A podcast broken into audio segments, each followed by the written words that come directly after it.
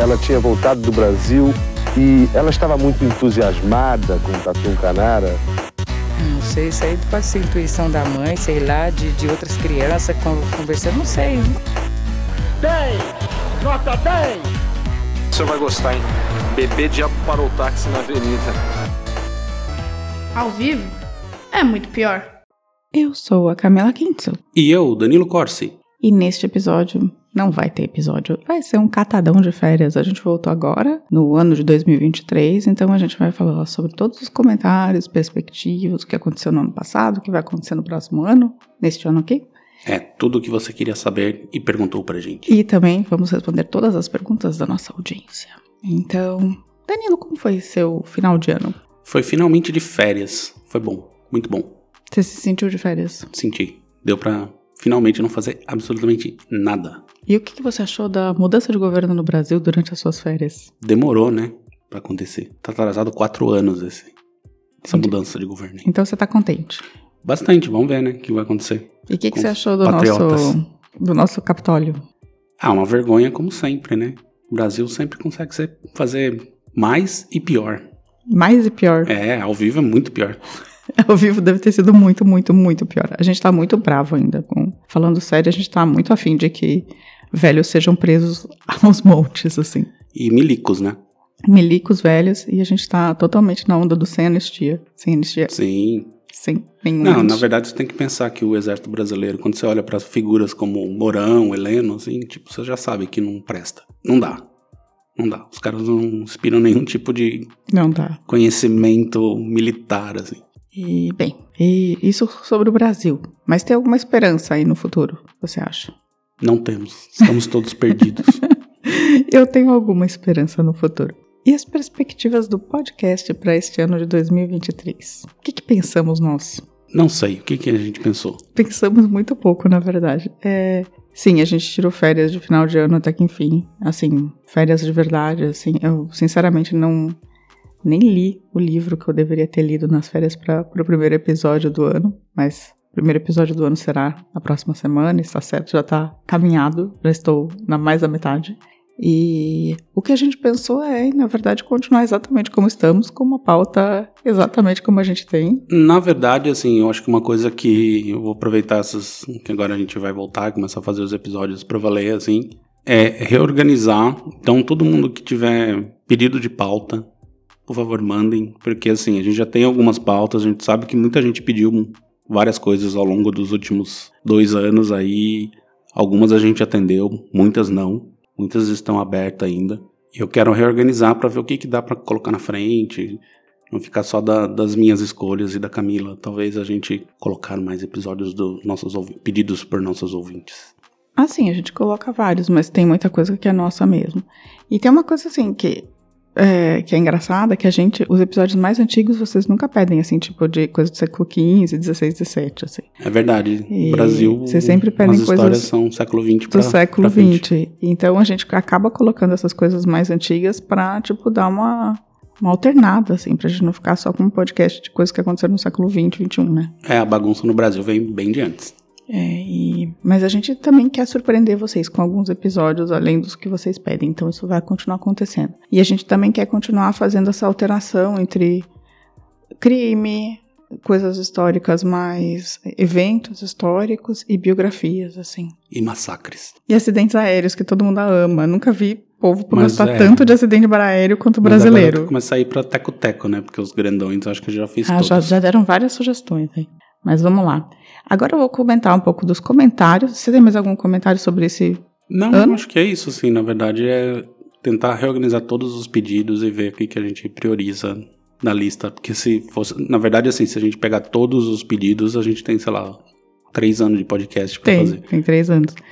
O que a gente vai fazer agora é falar. Eu vou falar um pouco sobre os comentários dos últimos episódios, rapidamente, não são muitos. E aí a gente vai para as perguntas dos ouvintes nas caixinhas que eu abri no Instagram, ok? Bora. Então, no massacre dos Raimiri Atroari, a Andrea Cubas mandou um, e mais uma história na minha lista de fatos que eu nunca tinha ouvido fiquei impressionado. Ah, impressionada. Ah, Brasil. Obrigada por tudo que vocês já fizeram por aqui. Eu amo demais o trabalho de vocês por aqui. Entendam, vocês são incríveis. Muito obrigado, Andréia. PS, eu não tenho problemas em ouvir a Camila e olha que os vídeos no YouTube eu assisto com o J5 velhinho da reserva. Olha só, então tem pessoas com ouvidos mais apurados, como o nosso É. ouvinte que é lida com isso, né, com áudio. É, mas ele, ele mandou umas dicas lá, a gente pode começar a aplicá-las este ano. É, o Paulo mandou que o Reginaldo Rossi já tinha morrido. A gente descobriu verdade. isso. Nossa, a gente é muito perdido. Eu sou muito ruim com quem morreu e quem não morreu, gente. Desculpa. É, e na verdade também, assim, não é que eu seja um ouvinte de Reginaldo Rossi. É, não sei. Ele também escreveu que, graças a esse canal, ele ficou conhecendo eventos que sequer imaginava que existissem. A história do Brasil tem esse tipo de vergonha que não só, no- só não é escamoteada por conta de podcasts como o de vocês e ampla informação que é, que é disseminada hoje. Boas festas. É, esse ano ainda a gente vai chafurdar mais nas histórias do Brasil. Tem muita coisa ruim que precisa ser contada. Então, contarei com muito orgulho. E tem uns canalhas BR que também continuarão esse ano. Eu acho que a gente. mas, assim, uma coisa que, que vale a pena dizer pra vocês é que a gente aprende muito com esse podcast também. Não é assim, é um trabalho de mão, é uma via de mão dupla, assim. Muita, a gente não conhecia essas histórias todas, Não. assim. A gente começa a chafurdar e aí a gente vai tirando histórias e quando a gente se choca com elas é o que é o que vem, vem para vocês e o que quando a gente se espanta ou quando as coisas são engraçadas demais e tal é o que vem pra vocês assim. Mas a gente tem estudado muito e esses três anos foram riquíssimos assim pra gente. É, por exemplo, só para dar um exemplo de como as coisas funcionam, esses negócios dos massacres dos indígenas, eu só fui descobrir porque eu tava fazendo um outro episódio que eu tive que ler um pedaço de um relatório da Comissão de Verdade, e lá citavam os massacres indígenas da década de 60 e 70, e um outro relatório, que aí eu fui descobrir, fui olhar esse outro relatório e aí falei, gente, o que aconteceu aqui? É, então, é, uma coisa puxa a outra e a gente vai descobrindo coisas no caminho. E o que pra gente é ótimo, assim, a gente acaba descobrindo bastante da história do Brasil, por isso que esse podcast não acabou ainda. Bem, BCN falou que Reginaldo Rossi morreu, também sabemos agora, obrigado BCN. Sabemos. O Valmir Silva falou que gostou muito do episódio do primeiro Paulista, parabéns, muito bom. Boa, boa. Faz bastante tempo esse episódio. É, a Rejane Emiliano falou sobre Madame Satã, clap, clap, clap, clap, clap. E o Luiz Castelo, no episódio da Van Lu, falou: a voz da apresentadora é muito bonita. Ó, Mas não combina ficar rindo de caso tão trágico. vixe. Leve mais a sério o canal e o canal pode crescer muito. Também faltou muita informação. Por exemplo, se depois da prisão ficaram juntos, a idade dos dois, etc. Eu tenho certeza que eu não falei que depois da prisão eles não ficaram juntos, absoluta. Uhum. Mas a idade dos dois eu não sei, eu não lembro. Foi um episódio que, Já faz um sei tempo. lá, faz muito tempo. E às vezes, assim, as risadas que vêm nesse tipo de episódio tem muito mais a ver com a confusão que polícia, investigação ou até o acusado daquelas desculpas esfarrapadas que não tem como você não rir. É, eu também não sei. é, na verdade, sim. A gente nunca ri da- do, do crime em si. E nunca ri da, da vítima. Mas o que a gente ri normalmente é da- das atrapalhadas da polícia, da situação em si. E muitas vezes a gente ri dos criminosos, sim, porque eles são Sim, palhaços. que às vezes eles metem um louco lá, Mas- falam, não, eu tava comendo algodão doce, não tava lá. É, eu tento ser o menos, menos desrespeitosa possível com as vítimas. É, também no caso Van Lu, que eu não entendi porque tá tendo esse, toda esse, essa comoção, é, a Kramer falou que acha que é o pior canal de true crime que ela já viu. Mas a gente não é um canal de true crime. Pois é. A narradora tem a voz irritante, com uma grande falta de respeito, tanto pelo caso como pelos espectadores. Olha, E eu também não sou espectadores, Viu? também não tô vendo nada, né? não tão. Enfim, Mas ele tá no YouTube, aí ele acha que tá vendo. sou eu desrespeito. Olha só. No Tenório Cavalcante, o cara falou: o cara vingou o pai, tem meu respeito. O Dal Gil Júnior, também conhecido como bolsonarista, um cara que faz um Patriota. comentário desse, né? Pelo Patriota. amor de Deus. Aí a Catherine Fischer perguntou: Olá, pessoal, onde vocês conseguiram assistir o documentário do Beijoqueiro? Ah, eu respondi pra ela lá. Foi no, verda- na- no festival É Tudo Verdade, que na época ali da pandemia tava fazendo sessões online de coisas que eles já tinham passado. E aí, numa dessas eu peguei lá. Não sei se tá no, no ar ainda. Sim, acho que não. Acho que foi só na época do festival, uns dois anos atrás. ou- na época da pandemia mesmo. Entendi. A Aline Matias perguntou no massacre do Vaimir e Atroari. Olá, casal, dois, feliz 2023. Obrigada pelo carinho comigo, fico sempre ouvindo vocês e indicando para os amigos. A pesquisa sobre o caso do Serrambi foi sensacional, ficou sensacional. Conseguiram resumir uma história que marcou Pernambuco nas últimas décadas. Sobre o Rei do Brega já partiu desde 2014. Olha. Para- Viu? 2014 a gente não sabia. Para 2023, gostaria de sugerir, sugerir episódios sobre acidentes aéreos famosos. com famosos. Poderiam até criar uma série com esse tema, começando com a história do Eduardo Campos.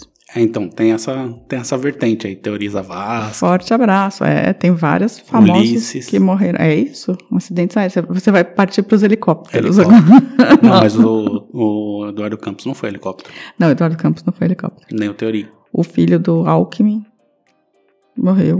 Eu não sei se ele era famoso, mas morreu. helicóptero tem aqueles. É, o Ricardo Boechat. E tem aquele cara lá do Pão de Açúcar, filho do cara do Pão de Açúcar que deixou o namorado se afogar. Verdade, que ele morreu ano passado, inclusive, esse Né? rapaz. Que, de coração, inclusive.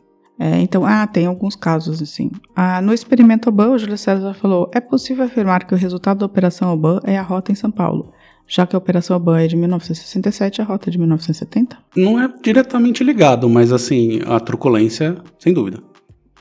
Na colônia Sicília, o Herman Silvani mandou. Há também informações que remanescentes da colônia Sicília foram para São Paulo e funda- fundaram lá o sindicalista, anarco-sindicalismo, que culminou com a primeira greve de 1917, no Brás. Anos depois, fundaram o primeiro partido político de trabalhadores no Brasil, o PCB, Partido Comunista Brasileiro, em 1922. Não sei dizer, mas acredito. É bem possível, assim, era um movimento anarquista, então é bem possível que uma parte tenha ido para São Paulo e formado, formado os anarcossindicalistas em São Paulo, sim. E uma das informações ou hipóteses históricas é que Dom Pedro doou terra por intermédio do compositor brasileiro Carlos Gomes, que apresentou o projeto Rossi para o imperador. Porém, veio a República e gorou o negócio. Então acabaram comprando a terra da colônia Sicília também. É, não, eu não tenho essa informação, assim. E, sinceramente, a pesquisa que eu fiz para esse episódio faz uns três anos, então, sei lá, não sei, gente, desculpa, foi mal aí. E aí, eu também queria agradecer ao Júlio César e ao Valdeci Ribeiro Nilza por começarem a seguir a gente. Aí agora, a gente vai para a sessão perguntas e respostas, Danilo, tá bom? Bora. O Léo Caliente perguntou, vai ter episódio sobre o cangaço? Vai, assim, pode ser que tenha.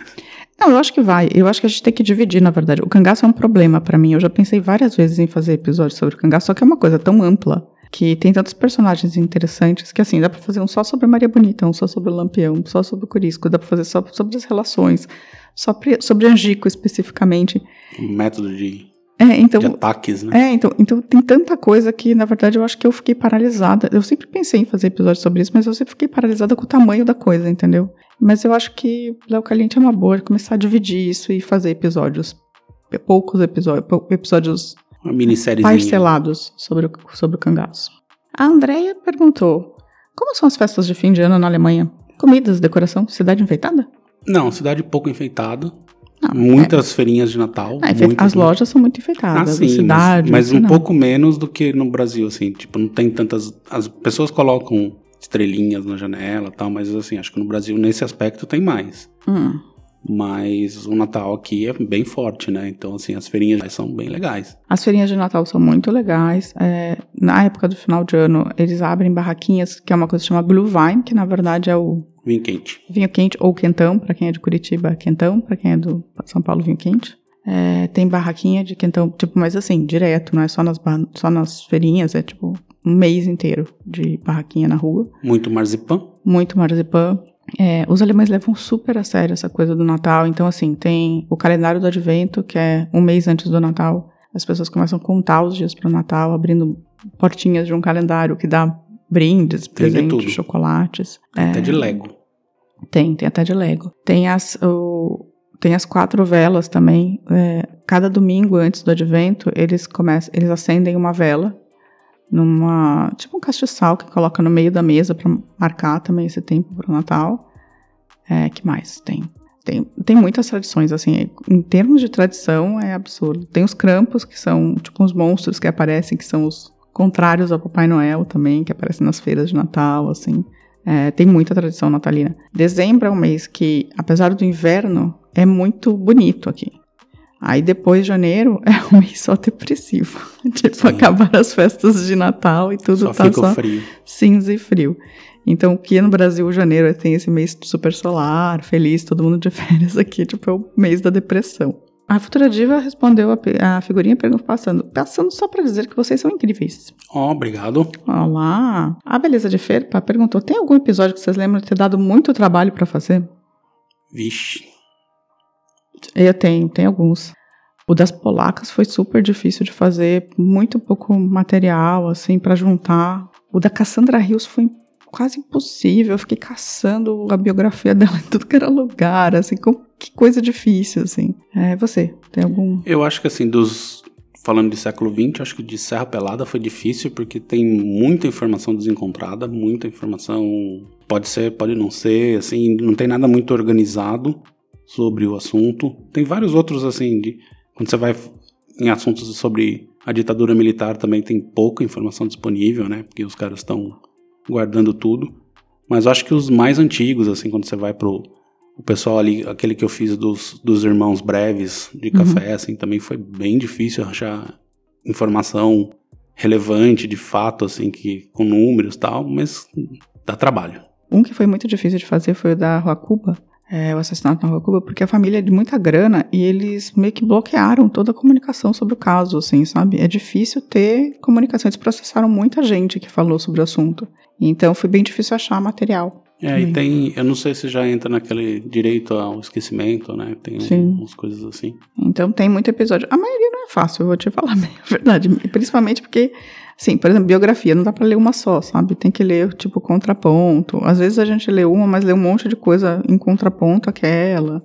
E é difícil. Né? Eu acho que, num modo geral, assim, o estudo histórico brasileiro é, é bem mal organizado, assim, não existe uma, sei lá, tipo, se fosse a Biblioteca Nacional disponibilizando material tal, não tem. Você tem que ler muita coisa de mestrado, doutorado, que aí você consegue achar os PDFs por aí da pessoa que publicou. Sim. Que é onde você consegue ter de fato fontes. A pesquisa está sendo feita, assim, o pessoal continua produzindo muito no Brasil em várias áreas, assim, mas só que esse acesso a esse conhecimento é bem difícil. Sim. Aí a, a Bruna perguntou: Respondeu a figurinha falando: Saudades de vocês. Dei uma de Giancarlo, Giancarlo e sumi, mas eu prometo que volto. Aí ela falou: Quero saber mais sobre como surgiu a ideia do podcast. Não sei, isso é da Camila. a ideia do podcast surgiu porque eu comecei a ouvir um, um podcast americano chamado The Dollop, que falava sobre casos, sobre história americana, assim, muitas histórias americanas. E também ouvi um outro podcast chamado The, uh, the Last Podcast, Podcast on the Left, que também é um podcast falando sobre true crime, seitas e outras coisas assim. E aí eu percebi que eles tinham um modelo de.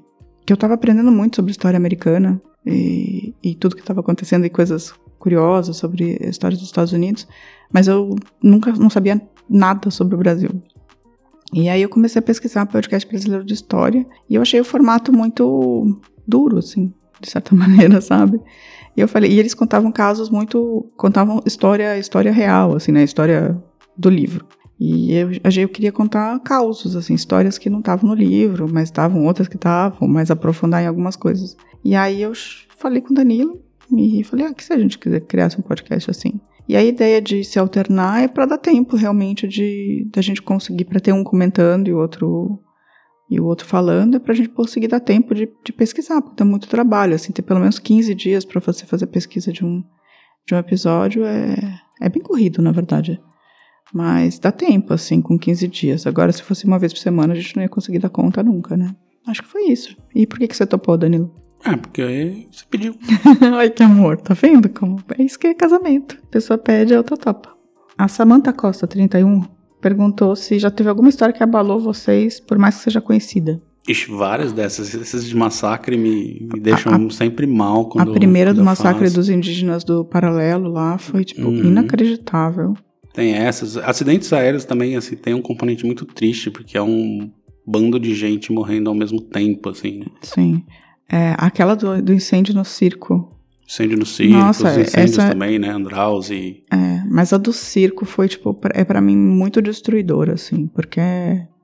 Poxa, né? Era só Sim. criança praticamente lá. É, tem algumas histórias, assim, que me deixam não triste, mas indignado, assim, Sim, sabe? putos tipo... também. Tem, tem as histórias de, de injustiça, assim. Tipo a dos irmãos Naves, assim, que os caras foram mortos e na, acabou com a vida dos caras, assim, por conta de total erro da justiça, mas meio que malcratismo também, sabe? Sim. E toda coisa dos milico também. A parte dos milico deixa a gente muito puto também. O Paulo Alves perguntou qual foi a motivação para o canal. Eu acho que você já contou é, um foi um pouco né? isso, assim, saber um pouco de história. Mas assim, tem uma outra motivação que eu tenho, particularmente, que é, é uma motivação de legado.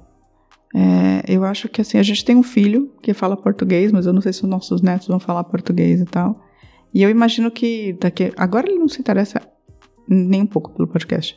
Mas eu imagino que talvez quando ele tenha 40 anos, 50 anos, quando a gente vai lá morrendo e tal, que ele vai ter esse legado de histórias do, dos pais contando histórias, sabe? Histórias do Brasil e tal. E eu acho que ele pode se interessar.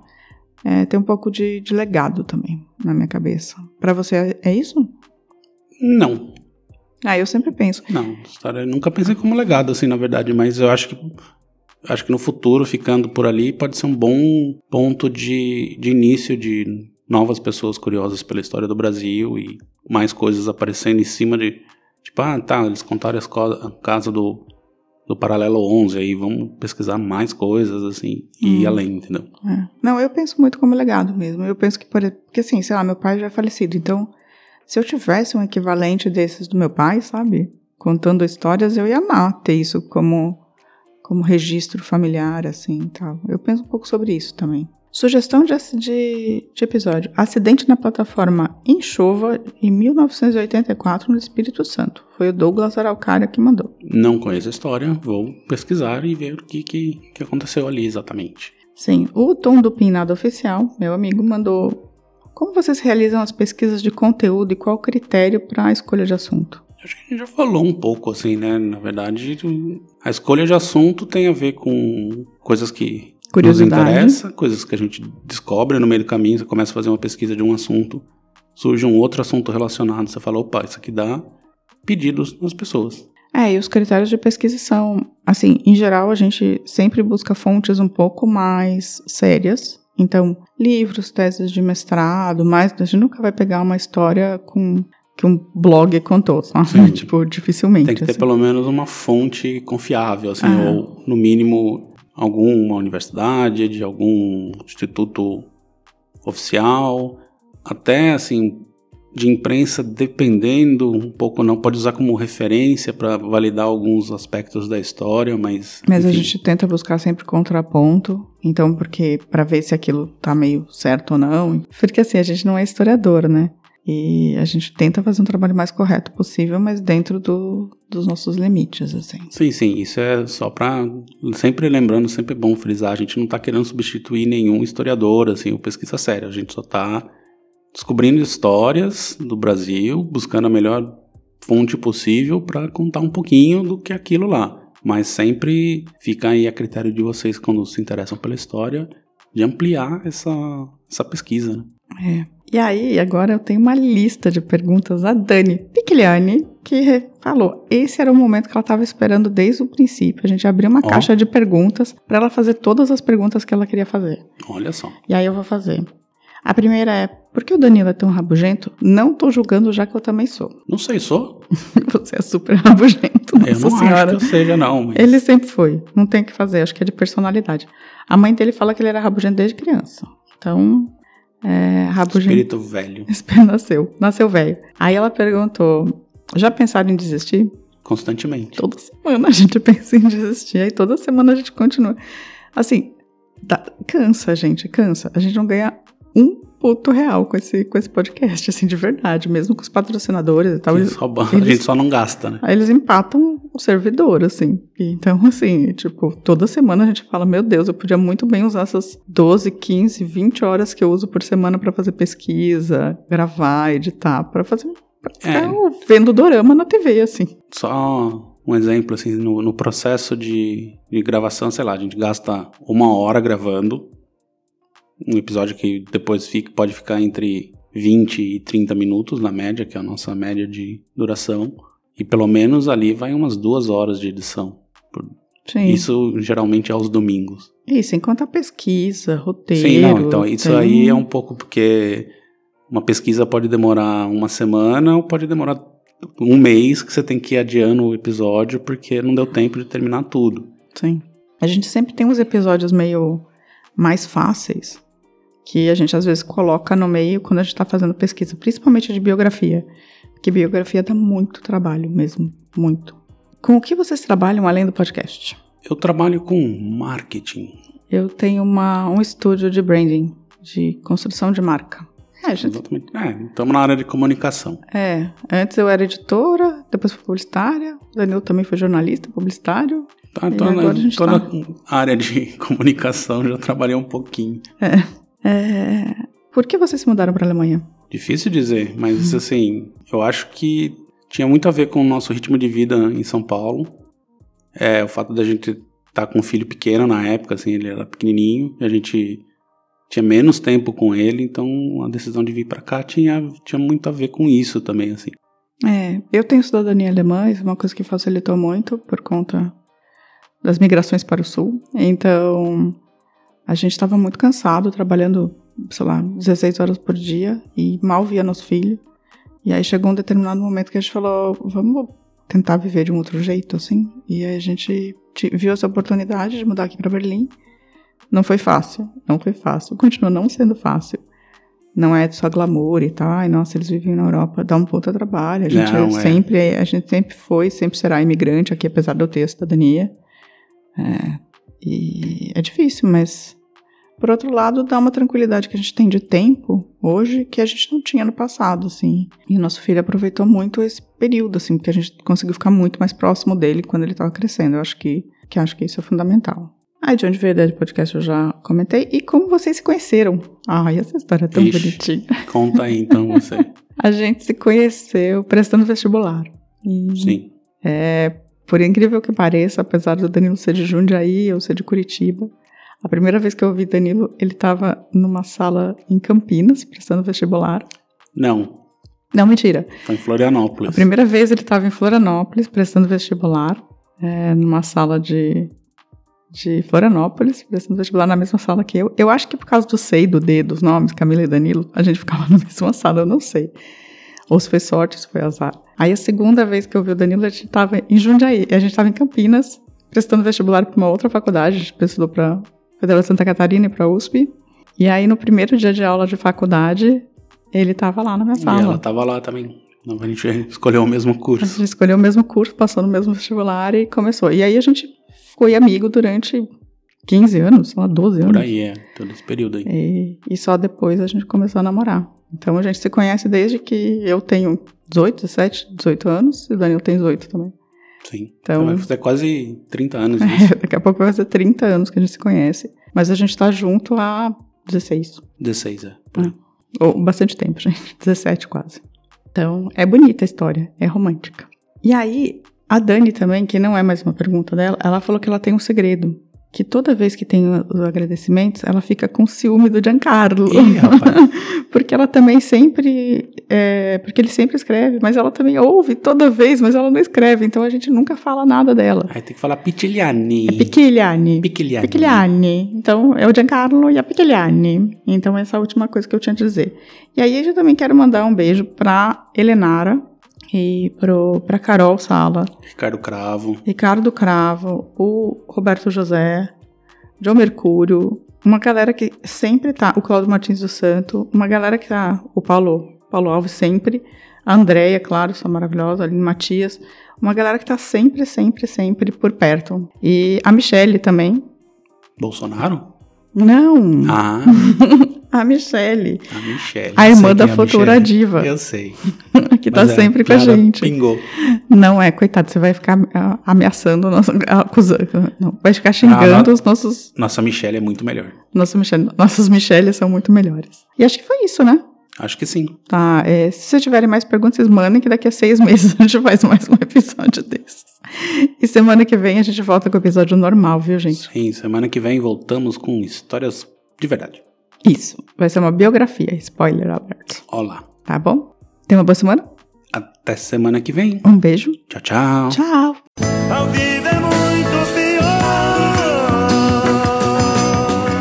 Esse episódio é um oferecimento de trinco.com.br e siteguy.dev.